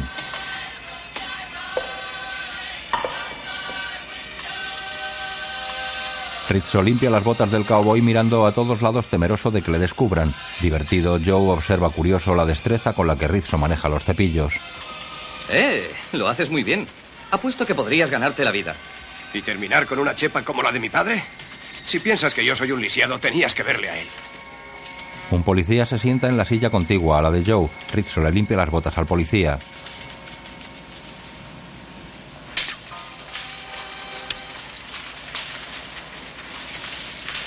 Cuando está acabando con el policía, un caballero se sienta en la silla que queda libre. Perplejo, Rizzo se detiene un momento con actitud incrédula. Después, en el ruinoso apartamento, corta el pelo a Joe. El viejo limpiaba zapatos 14 horas al día. Y llegaba por la noche a casa con un par de dólares manchados de betún. El pobre se destrozó los pulmones respirando tintes y cremas para zapatos. Ni el de la funeraria pudo limpiarle las uñas. Tuvieron que enterrarle con guantes. Hala, listo. Echa un vistazo. Vamos a verlo. Pero con calma. Se coloca el sombrero seductor. ¿Te parece que ya puedo intentar la conquista de una hermosa rubia? Tú sabes muy bien que cuando estoy en forma, soy un tipo irresistible. No está mal. No está mal. Para un cowboy. Muy bien. Muy bien. Contempla su renovado rostro en el espejo. Después, Rizzo y Joe esperan a la salida de un local para escoltas masculinos. El caballero perfecto. Servicio de escolta. Sale uno de los escoltas. ¡Taxi! Rizzo le abre la puerta. Mientras con una mano le limpia la solapa, le mete la otra en el bolsillo. Oh, señor, perdone. Creo que lleva una mota aquí en el hombro. Ahora está mejor. Suba. Suba. No tendrá una moneda que le sobre, aunque sea un cuarto de dólar. Rizzo le hace un corte de mangas y saca lo que le ha quitado del bolsillo. Se lo muestra a Joe. ¿Qué te parece? ¿Qué te parece? A ver lo que has encontrado. Creo que hemos dado con un filón. Aquí dice primera clase. Hotel Barclay para mujeres. Mujeres. Esa noche, Rizzo en una cabina. ¿Servicio de escolta nocturno? Llamo en nombre de la señorita Bixman, del Hotel Barclay. Esta noche no necesitará a nadie. Ha cambiado de opinión. Exacto. Gracias, muchas gracias. Adiós. Indica a Joe que se ponga en marcha. Después están frente al hotel viendo cómo dos elegantes damas montan en un coche con chofer. Esto es mucho más de lo que podíamos esperar. Un hotel solo para mujeres. Ahora todo es cuestión de suerte. Si ligas una sola vez, te aseguro que has resuelto tu porvenir. ¡Ánimo! Empiezan a cruzar la calzada. Rizzo se detiene. Adelante. Aquí te espero. Oye, el dinero en metálico y por adelantado. Recuerda la del ático. Algunas extienden un talón por la noche y al día siguiente llaman al banco y dicen que se lo han robado. ¡Adelante! ¡Cuidado con el coche! ¡Sin miedo! Joe llega al hotel y abre la puerta a una señorita. El cowboy entra tras ella. Rizzo permanece en pie al otro lado de la calle con las manos en los bolsillos. Poco a poco Enrico esboza una sonrisa. Se imagina en Florida, sentado a la orilla del mar con una impoluta camisa blanca bajo el agradable sol de la mañana. Joe corre sobre la arena con el torso desnudo. Alegre, Rizzo se levanta y corre tras él a lo largo de la orilla sin cojear. Rizzo le adelanta animándole a que corra más rápido. En la realidad, el cowboy hace un gesto a Rizzo desde el vestíbulo del hotel agitando el papelito que robaron a la escolta. El conserje se lo pide y Joe lo muestra. Rizzo imagina que un mulato le limpia los zapatos en la piscina de un hotel de Miami, mientras una hermosa rubia hace la manicura a Joe. El cowboy toma el sol con media docena de hermosas jóvenes en bikini mientras Rizzo apuesta dinero con un grupo de acartonadas damas cubiertas con pieles. En la realidad, Joe muestra el papel del escolta a una pareja de elegantes señoras. Rizzo sigue soñando despierto.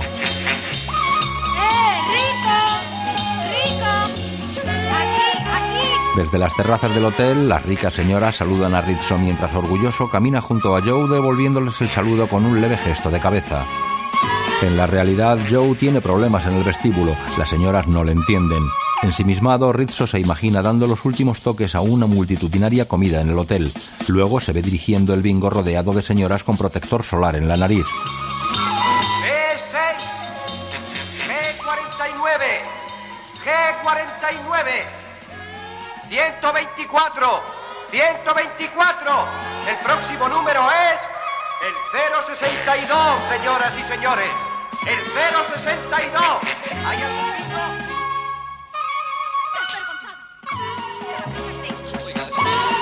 En la realidad, una mujer abofetea a Joe por abalanzarse sobre ella.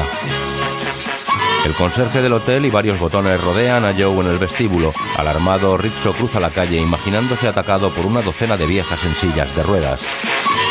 El ejército de sillas de ruedas empuja a Rizzo vestido a la piscina al tiempo que en la realidad Joe rueda por las escaleras de entrada al hotel expulsado por los botones.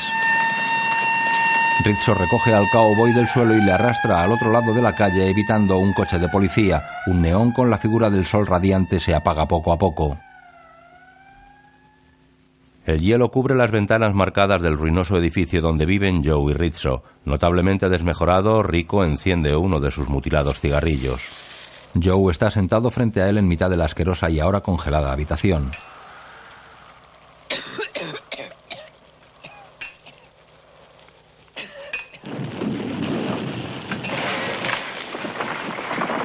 El estruendo provocado por los obreros demoliendo el edificio de enfrente llama la atención de Joe y Rizzo que permanecen resignados.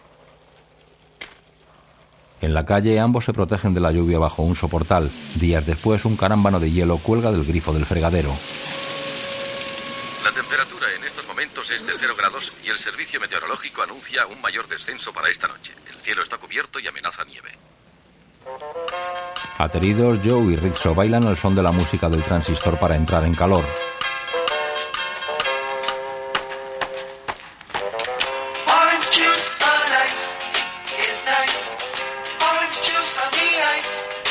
Rizzo baila con cómicos movimientos ante la perpleja mirada de Joe.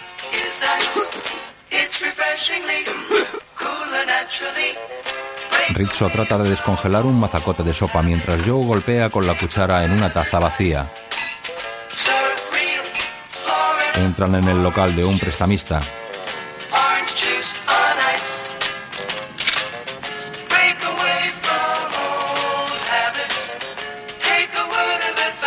A través de la portezuela enrejada del mostrador, Joe entrega reticente la radio al prestamista que la desconecta.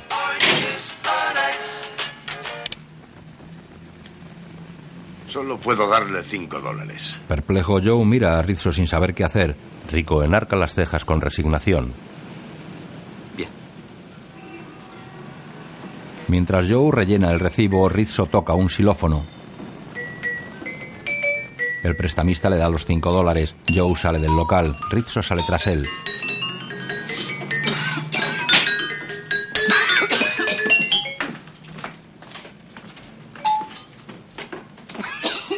Por la noche, Joe está con la mirada perdida reclinado sobre un sucio cojín a la tímida luz de una vela. Quiero hablar con Jesús. Le llamaré por teléfono.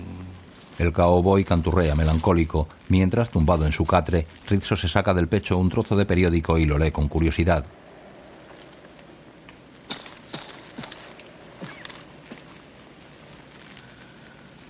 Demacrado, Rizzo tiene el rostro empapado en sudor. Ajeno a todo, el cowboy sigue cantando en voz baja.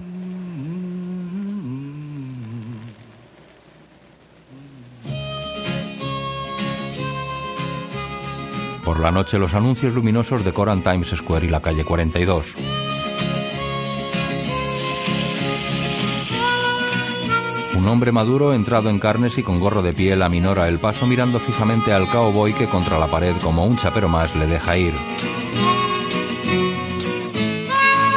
Vagando por la zona de las prostitutas, Joe contempla a un grupo de travestis haciendo la calle.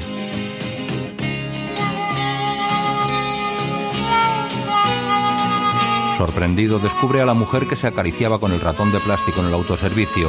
Trastornada, corre de un lado a otro de la acera como persiguiendo algo inexistente.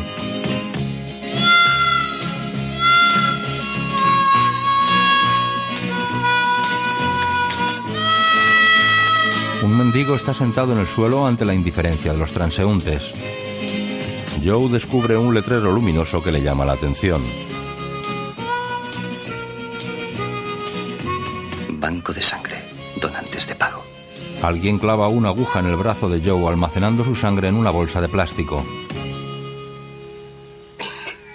El cowboy entra en la casa. Eh, Ratso. Ratso, ven aquí. Quiero enseñarte algo.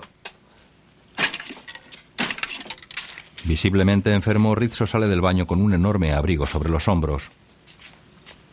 Se sienta en el destartalado sillón arrastrando la pierna grotescamente. Un tanto perplejo, Joe le muestra un abanico de billetes. Mira esto. Dinero para ti. Diez dólares. Menos 26 centavos que he gastado en leche. Y cinco en chicle. Me gusta. Rizzo enciende la mitad de un cigarrillo. Haces muy bien. Tú sigue fumando. ¿Por qué no te fumas un cartón y acabas de una vez? ¿Dónde lo conseguiste? Lo conseguí. ¿Has estado en la calle 42? Fuiste allí, ¿verdad? ¿Y tú dónde si puede saberse? Yo no me he movido de casa. ¿No has salido? Pues ¿de dónde diablos has sacado ese abrigo? ¿Cuál? ¿Este? ¿Cuál? ¿Este? Una vez le hice un favor a un amigo. ¿A un amigo? Sí. ¿A qué amigo le hiciste un favor? Si tú no eres capaz de hacerle un favor ni a tu padre. A mí no me engañas. Eso lo has robado. Claro, lo he robado para ti. ¿No ves que es una talla diez veces mayor que la mía? Yo nunca sería capaz de ponérmelo. Ni yo tampoco me lo pondré. Ahí tienes. Cómprate alguna medicina antes de que te mueras sin remedio. A la mañana siguiente, frente al ruinoso edificio, Joe y Rizzo contemplan cómo los obreros de la demolición fuerzan la puerta de la entrada principal. Más tarde recorren un puente, Joe con sus botas vaqueras claveteadas, Rizzo con sus pies torcidos y saltarines.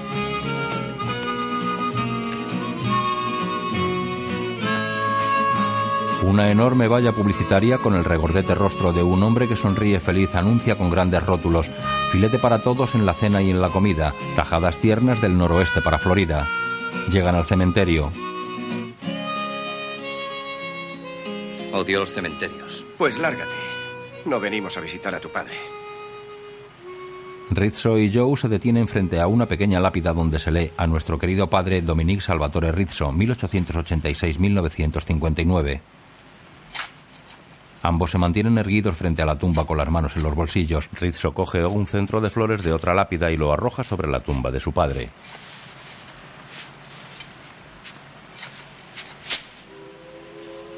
Conmovido, Rizzo mueve la cabeza tratando de contener las lágrimas. El cowboy le mira apiadado. El pobre era más ignorante que tú. Ni siquiera sabía escribir su nombre. Aquí en su lápida tendría que haber una X, que es como firmaba, con una X. Igual que nuestra pocilga, condenada por orden judicial.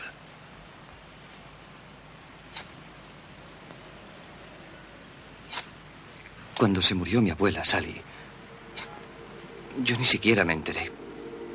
Años atrás, Joe está vestido de uniforme y sentado en el porche ahora destartalado de la que fuera su casa antes de alistarse en el ejército. Después, en la actualidad, Joe y Rizzo toman café y tostadas en una cafetería. Estos policías parecen de la Gestapo. Solo el tiempo de apearme y me ponen una multa. Eh, Todo depende de lo que tú pienses sobre el espíritu. O mejor dicho, sobre tu espíritu. Porque el espíritu es inmaterial. Una mujer se queja al fondo de la barra. Dadle a cualquiera una gorra y enseguida se crea un general. Y todo lo que tiene alguna relación con el espíritu es una cuestión espiritual. Estás hablando como un cura. Como un cura, sí. No hablo simplemente de las cosas en las que la gente cree. Muchos piensan que pueden reencarnar en otro cuerpo. Espero que yo no reencarnaré en el tuyo. Ni yo te pediría este sacrificio. Pero podrías reencarnar en un perro o incluso en un presidente. Si tuviese que revivir, no lo haría como un perro, sino como un presidente. No soy tan tonto. Estoy seguro.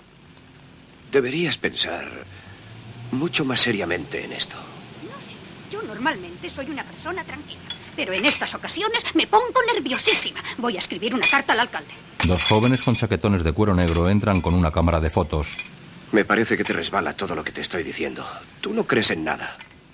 Yo únicamente creo en lo que quiero. Puede, puede que incluso crea en eso que tú me dices, pero Hacen una foto a Joe. ¿qué hay?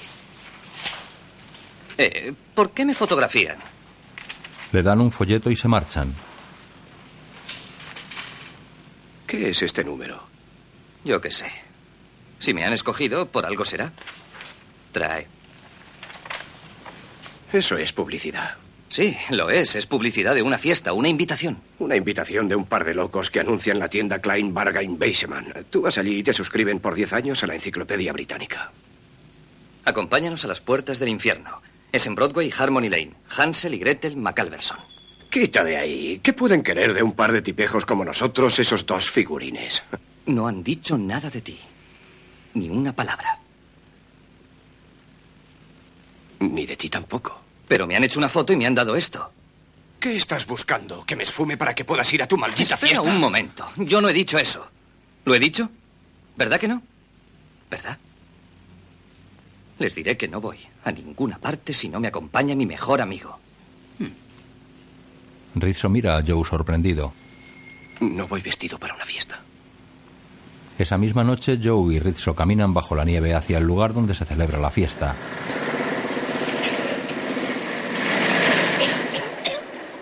Mira, eso es ahí. Joe ayuda a Rizzo a subir las escaleras de la entrada. Cállate, chucho. Rizzo resbala en el hielo de los escalones. Joe le sostiene a duras penas.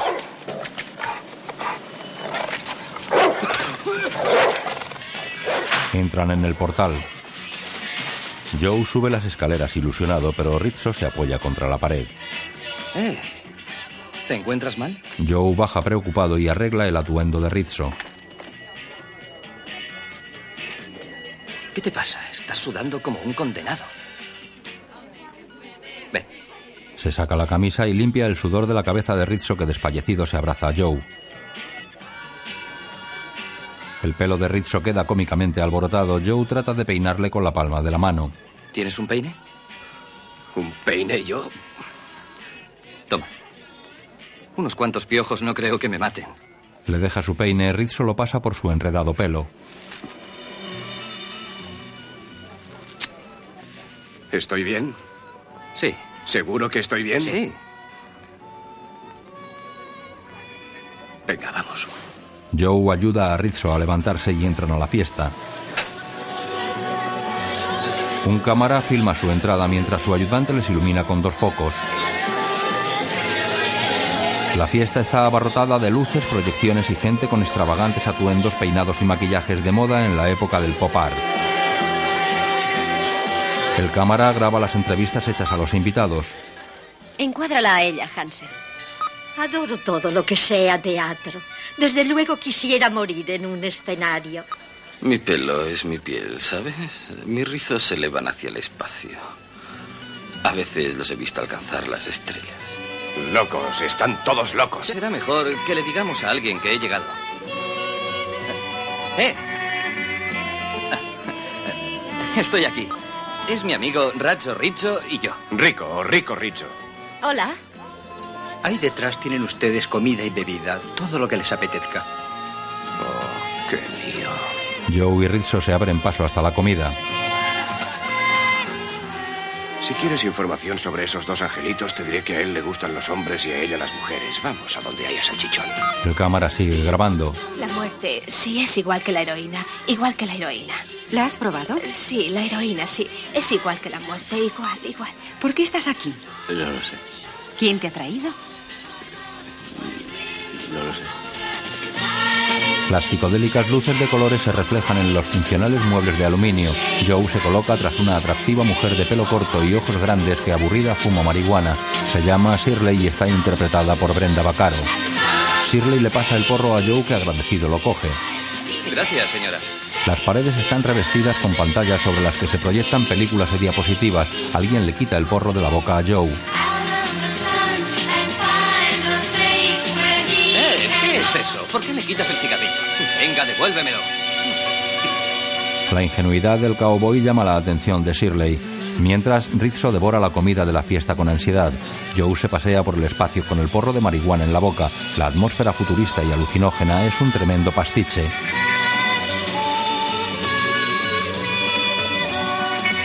Eclipsando el haz del proyector, una mujer desnuda contempla su silueta en la pantalla mientras se abanica las axilas con un pay decorado con su fotografía. El cowboy la contempla asombrado. Joe empieza a notar el suave efecto de la marihuana. Un joven de pelo rizado le ofrece pastillas. ¿Eh? ¿Estimulantes o calmantes? Joe coge una pastilla mirándola con curiosidad. En el extremo opuesto del salón, Shirley mira al cowboy provocativa bailando al ritmo de la envolvente música. Los invitados empiezan a actuar de manera extraña afectados por las drogas. Una mujer expulsa el humo de su cigarro en el pene de la escultura de un angelito. Estasiada, una mujer india baila una danza ritual. La intermitente luz de los psicodélicos focos incide rítmica sobre el alucinado rostro de Joe que ensimismado parece flotar. Una chica baila pegada a la pantalla envolviéndose el cuerpo con ella.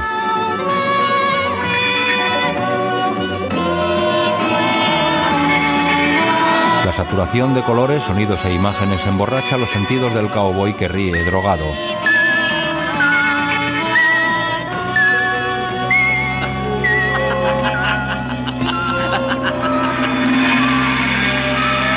Parece como si los sentidos del cowboy se hubieran transformado. Una sucesión de imágenes ilustra cómo Joe ve ahora su entorno, los tamaños agrandados, los sonidos aislados y las imágenes superpuestas. Mientras, Rizzo se dedica a robar la cartera a los invitados. El cámara y la entrevistadora le sorprenden robando comida. ¿Por qué robas comida? Observo que. Observo que andan algo cortos de salchichón. Alguien debería ir a la charcutería y traer un poco más. Es todo gratis. No tienes necesidad de robarlo. Si es gratis, no lo estoy robando. ¿Cómo te hiciste lo de la pierna? Saltando a la coma, perdón, estoy mareado, necesito sentarme. ¿Qué te pasa? Quítame las manos de encima. ¿Por qué no te vas a mi baño y tomas una ducha? ¿Por qué no te vas a paseo? No quiero que nadie me toque, dejadme tranquilo. Afeítate, chato. Otro día. Deja que te limpie el sudor. No me pongáis otra vez las manos encima. ¿Tienes fiebre? ¿Quién soy yo? ¿Quién? ¡Yo! ¿Qué tal? No te separes de mí. Joe posa junto a Rizzo frente a la cámara. El alucinado rostro del cowboy contrasta con el escéptico gesto de Enrico. Joe entra en una habitación iluminada con luz roja. Dentro le espera Shirley frente a un espejo.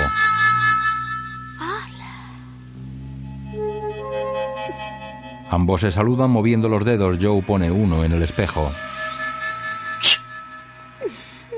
Juguetona, Shirley coloca el suyo junto al del cowboy. Fascinado con los dedos, Joe los acerca a su rostro. Shirley gira hacia Joe y juega con su dedo llevándolo de un lado a otro. Cogidos de la mano, Shirley y Joe acercan sus labios hasta juntarlos en un sensual beso. Juguetona, Shirley toma la mano de Joe y la acaricia palma contra palma.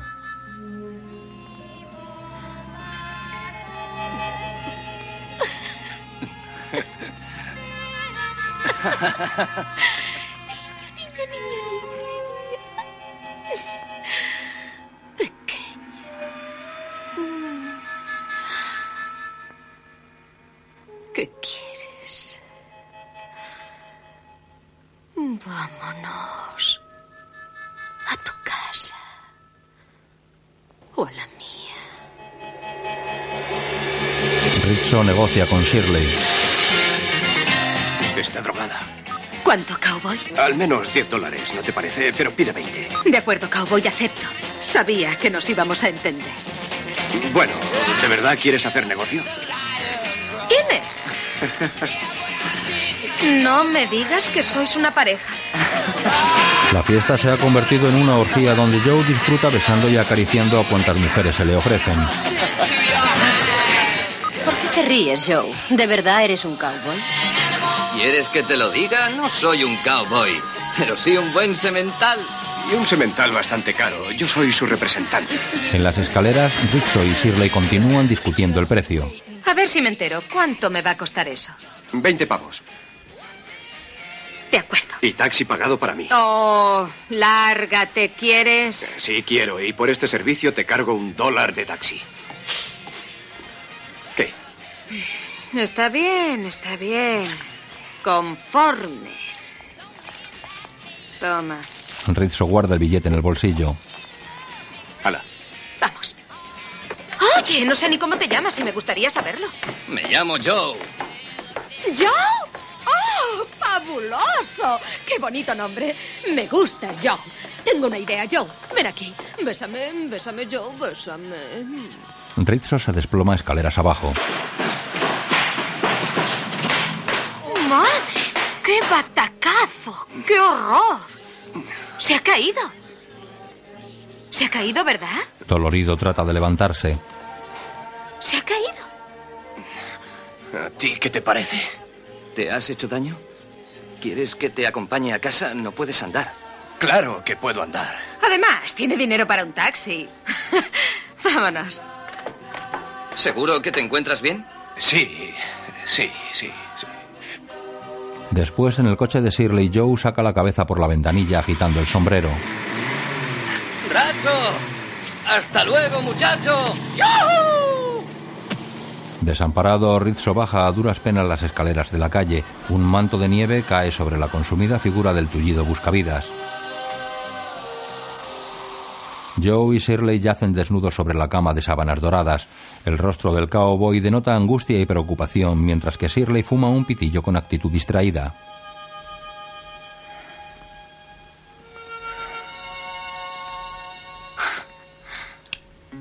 A veces ocurre. No te preocupes. A mí nunca me había ocurrido. Puede apostar todo lo que quiera. ¿Tiene usted cerillas, señora? Allí encima, detrás de aquello. Coge las cerillas y vuelve a recostarse sobre la cama.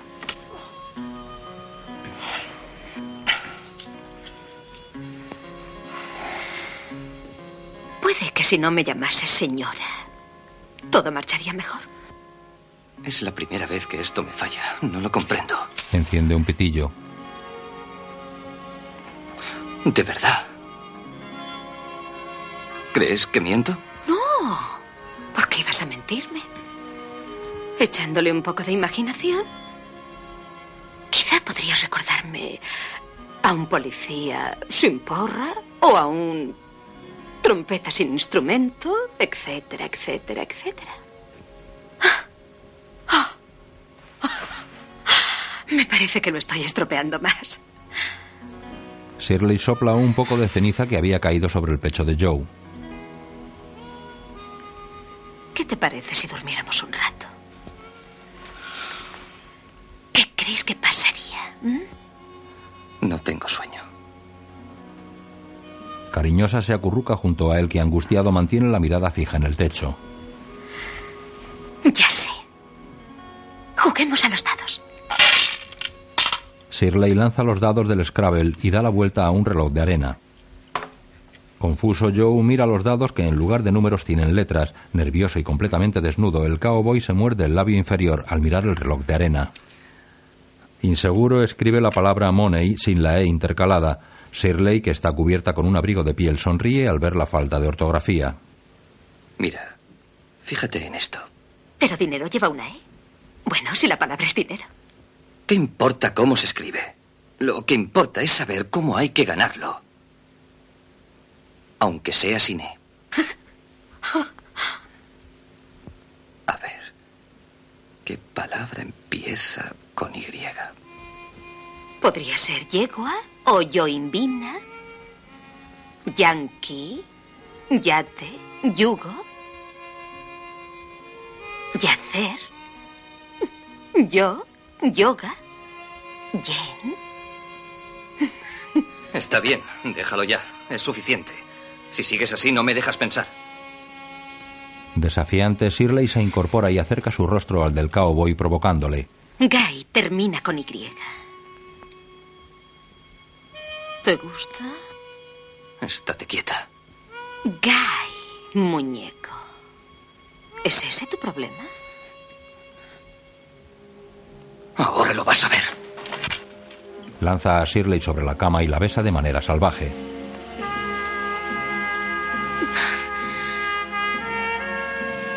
Agresiva, Shirley pasa de acariciarle la mano con ternura a doblarle los dedos con salvajismo. Perplejo, el rostro de Joe expresa una mezcla de placer y dolor. Shirley se coloca encima de Joe luxándole la muñeca. El cowboy se deja llevar con sorpresa y estupor.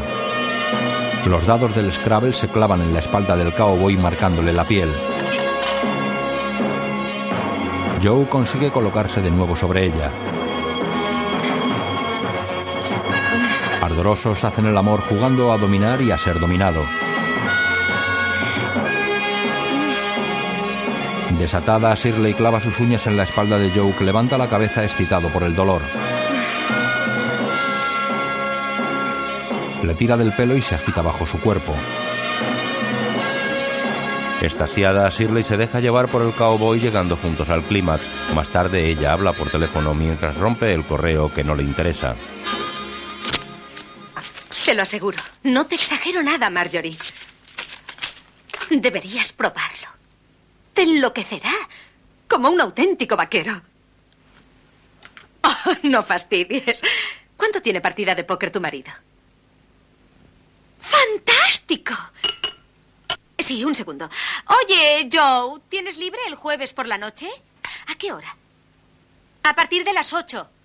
Eh, déjame que lo piense. Jueves a las ocho. Eh, sí, creo que estaré libre. De acuerdo. Marjorie, conforme para el jueves a las ocho de la noche. Ya lo verás tú misma. No, no, no puedo decirte nada más ahora. Llámame a la oficina dentro de un rato. Hasta luego. Señora, eh, Shirley, siento tener que hablar de... Comprendo. Shirley abre el bolso. Veinte, ¿verdad? Eh, sí. Le da un billete de 20. Joe lo toma y queda ante la perpleja mirada de Shirley. El cowboy extiende la mano a Shirley que se la estrecha. Joe sale de la casa mientras ella contempla su ancha espalda de vaquero. Enfermo, Rizzo tose sentado en el catre de la pocilga. Joe llega al portal con una bolsa de papel. El cowboy sube las escaleras a todo correr y le muestra la bolsa al demacrado Rizzo. Eh, muchacho, fíjate en esto. ¿Qué ves, eh? Aquí hay cosas para ti. Toma, pruébate estos calcetines a ver si son de tu medida, ¿eh? Aquí traigo medicinas para que te las tomes. Mentol para vaos, una pomada. ¿Te disgusta que me preocupe? No, al contrario. Pero ¿por qué has gastado tanto? Mientras tú comprabas una aspirina, yo podía haber birlado lo otro. ¿Hay fuego? Sí, ¿quieres sopa? Sí. Voy a preparártela. Ya no tendremos que volver a robar. No será necesario. Tengo ocho pavos en el bolsillo. Y el jueves tendré otros veinte. Todo será fácil de ahora en adelante. Ya lo verás. Dame la sopa. Dame la sopa. ¿Qué crees que estoy haciendo? Espera un momento, hombre. No la tires, que no hay más. Joe le acerca la pastosa sopa en taza. La sopa. Cuidado que quema. ¿Cómo ha ido? Se volvió loca si es que te refieres a eso. Como una gata de tejado. Gracias por todo. De nada. Tembloroso, Rizzo se lleva una cucharada de sopa a la boca, derramándola. No te disgustes por lo que voy a decirte, Joe. Claro que no. Creo que no podré volver a andar nunca más. Me caigo cada dos pasos. Tengo miedo. ¿Miedo de qué? Ya sabes lo que hacen cuando ven que uno se ha quedado impedido y no puede valerse por sí mismo. Oh, Dios mío. Quiero acostarme. Espera, yo te Quiero ayudaré. acostarme. Claro que sí, no te pongas nervioso. Ayúdame. Eso voy a hacer. Échate. Despacio. Te taparé un poco. Quédate así. ¿eh? ¿A dónde, a dónde vas? A buscar un médico. ¿Qué? Voy a buscar un médico. No vayas, no lo quiero. Estás enfermo y necesitas un médico. No. Ni médicos ni policías. Joe, no seas estúpido. Pues, ¿qué quieres que haga? Florida, llévame a Florida. Ahora, ahora no puedo ir a Florida. Déjame en un autocar. No te pido más que esto. No quiero que Tienes vengas. fiebre. ¿Cómo se te ocurre que puedes ir a Florida? Por favor, méteme en un autocar que vaya a Florida. Por favor. O me llevarán a un hospital. ¡Qué calor! Estás enfermo. No, y tienes que la cuidarte. manta no. Tengo mucho calor. No quiero la manta. Basta, basta, cállate si puedes. Estúpido cowboy. No digas nada. Cállate de una vez. Ahora que las cosas empezaban a funcionar, se te ocurre ponerte enfermo. Joe se marcha. Poco después habla desde una cabina. ¿Qué hay? ¿Cómo estás, Shirley? ¿Cómo dice? ¿Y no sabe cuándo va a volver a casa? De un amigo suyo, de un buen amigo suyo. No, no puedo esperar tanto. Desilusionado cuelga el teléfono. Esa misma noche, en un salón recreativo, Joe trata de abatir a pequeños muñequitos vestidos de cowboy. Un señor maduro de aspecto frágil le observa con afable sonrisa. Lo ha fallado. Todos tenemos nuestros días malos. Me llamo Towson Peluk y soy de Chicago. Llámeme Tony. He venido a una convención de fabricantes de papel y a divertirme un poco. Esta es mi primera noche en la ciudad y lo consideraría un gran honor si usted aceptara cenar conmigo. Conozco un pequeño restaurante italiano cerca de aquí. ¿Le gusta la comida italiana? No se preocupe por su traje. Eh, Son amigos. Les diré que ha venido a un rodeo. A veces hay rodeos en Nueva York. Tiene un aspecto muy elegante, se lo digo en serio. Oh, qué despiste. Ahora recuerdo que espero una llamada telefónica en el hotel. ¿Le importa que vayamos allá? En el hotel. Mamá, qué coincidencia. Te iba a llamar ahora mismo. ¿Está todo en marcha? ¿Pero por qué tanto gasto? No, no lo considero necesario. Joe ensaya ante el espejo del lavabo. Sí, Tony. sí, mamá, es un gasto excesivo. Le he dicho ya que tengo un amigo enfermo. Que de, que he de cuidarlo y que debo llevarlo al sur inmediatamente. Tengo un amigo enfermo. Y debo llevarlo al sur. ¿Me comprende? ¿Me comprende, Tony? Debo llevar a mi amigo al sur, a Florida. Delante del hombre. ¿Qué quiere? ¿Por qué me ha traído aquí? No lo sé. Es difícil decirlo. Me equivoqué. Nunca debí pedirle que subiera. Es usted un buen muchacho. Detesto la vida, me agobia vivir. Váyase, váyase. ¿Quiere usted que me vaya? No. Sí, sí, váyase, se lo ruego. Nos veremos mañana. Mañana me voy a Florida. Esto es terrible. Encuentras a una persona que... Le voy a hacer un regalo. Para el viaje. Se quita una medalla y la pone en la mano de Joe. No la rechace. Y póngasela.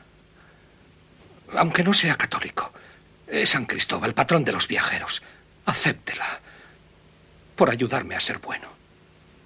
¿Y no me da dinero? Naturalmente. Espere.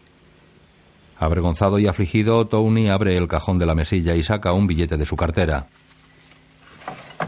Joe se acerca ansioso. Le he dicho que espere. Tome. Y no me dé las gracias.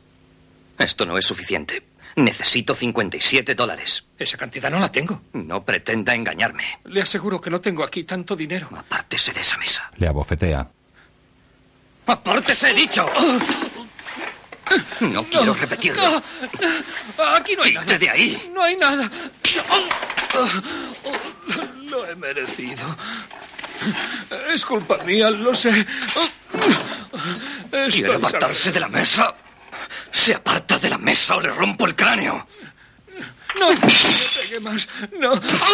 Le tumba sobre la cama de un puñetazo y coge el dinero de la cartera. Gracias, Joe. Gracias. La operadora habla por el teléfono descolgado. Diga. ¿Qué número desea? No, no, no, no quiero hacer ninguna llamada. Joe arranca el cable. No quiero hablar con nadie. No. Gracias, Joe. Gracias, Joe. Violento, Joe mete el auricular del teléfono en la boca de Tony. Después, Rizzo y el cowboy van sentados en la parte trasera del autobús de Florida destino Miami. 31 horas. Llegaremos a las 11 y 30 minutos a Florida. Pero no de hoy, sino de mañana. Esos tipos son buenos conductores. Sí, muy buenos. No lo mataste, ¿verdad? Lleva sangre en la chaqueta. No hables de eso. Exhausto, Rizzo cierra los ojos mientras el cowboy, con expresión angustiada, reclina la cabeza hacia atrás respirando hondo. Atento, Joe cubre a Rizzo con una manta para protegerle del frío. Una sucesión de imágenes muestra el paso del tiempo con el autobús cruzando diversos puentes y carreteras hasta que llega la noche.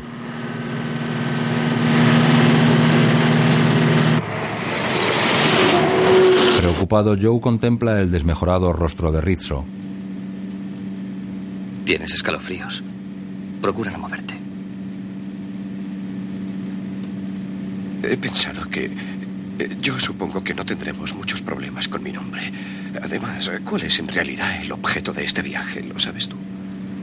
Si te mueves, te destapas. ¿Te me imaginas a mí bronceado, corriendo por la playa o nadando y alguien que alguien que me vea y, y me llame? ¡Eh, Razzo! ¿Qué tal te suena a ti eso? Algo conocido.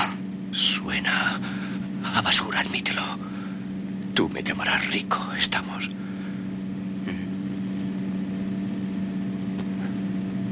Y le dirás a todo el mundo que me llamo rico. ¿De acuerdo? De acuerdo. Tratando de ocultar su preocupación, Joe apaga la luz del asiento. A la mañana siguiente el autobús avanza por la carretera bañado por un radiante sol. Rizzo está despierto con el rostro empapado en sudor, la boca haciendo pucheros y sus ojos humedecidos. Indefenso mira a Joe que dormita balanceado por el movimiento del autobús.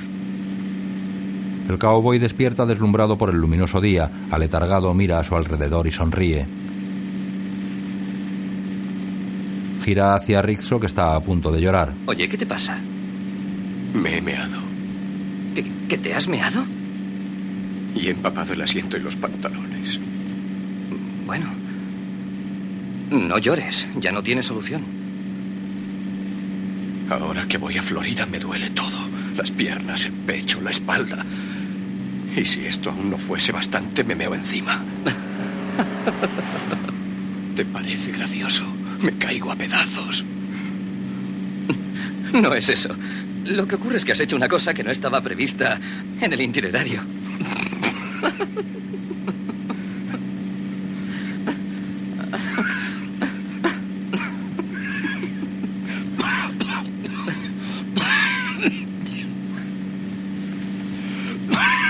Incorpórate un poco. Joe ayuda a Rizzo a cambiar de posición. El cowboy sonríe con ternura como si estuviera tramando algo.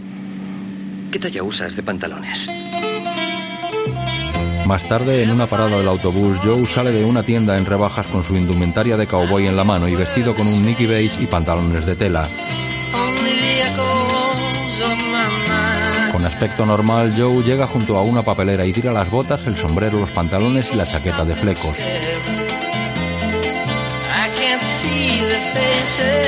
Después, en una cafetería, una guapa camarera le sirve una bolsa de comida para llevar.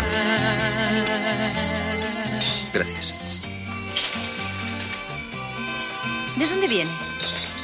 De Nueva York. ¿Había estado antes por aquí? No, nunca. Esta es la primera vez. Espero que se divierta en Florida. Gracias.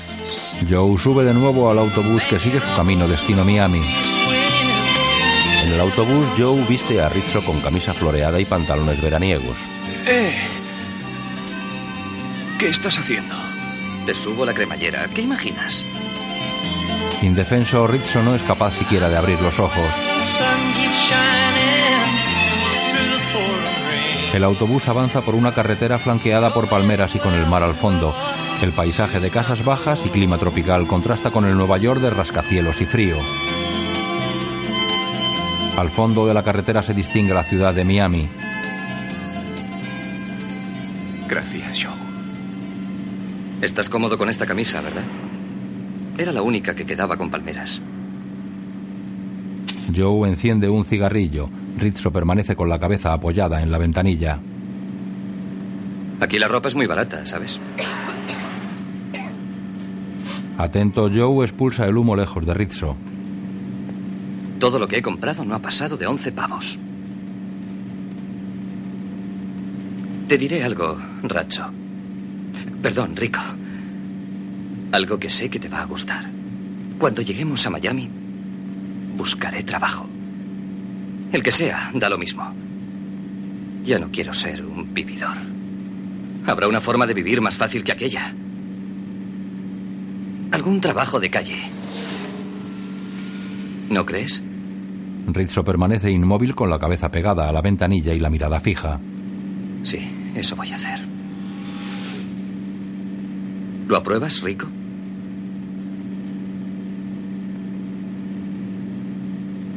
¿Rico? Preocupado, Joe le toca el hombro. Rico. Eh, Rico. Rico. Trata de despertarle, pero Rico no reacciona.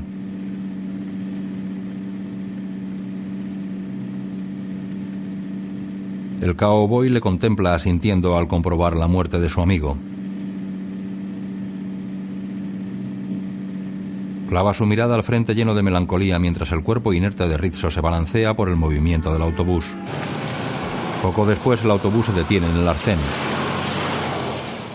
El conductor se levanta y va hacia Rico.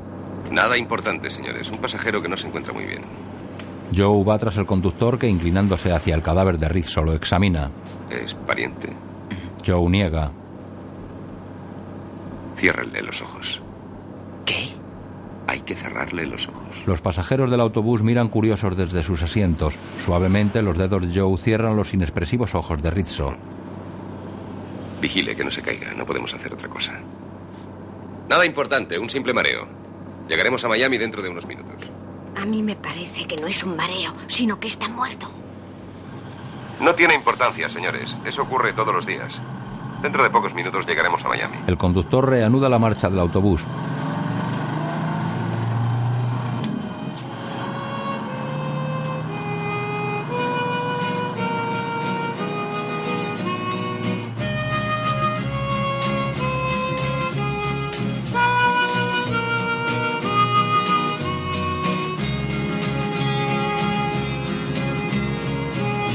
Pareja de chismosas ancianas mira inquisitivamente el cadáver de Rizzo. Incómodo, Joe pasa el brazo alrededor de la espalda de su amigo. Indiferente, una de las ancianas espolvorea su rostro con coquetería. A través de la ventana del autobús se puede ver a Joe sosteniendo el cuerpo de su amigo mientras los edificios de Miami se reflejan en el cristal de su ventanilla.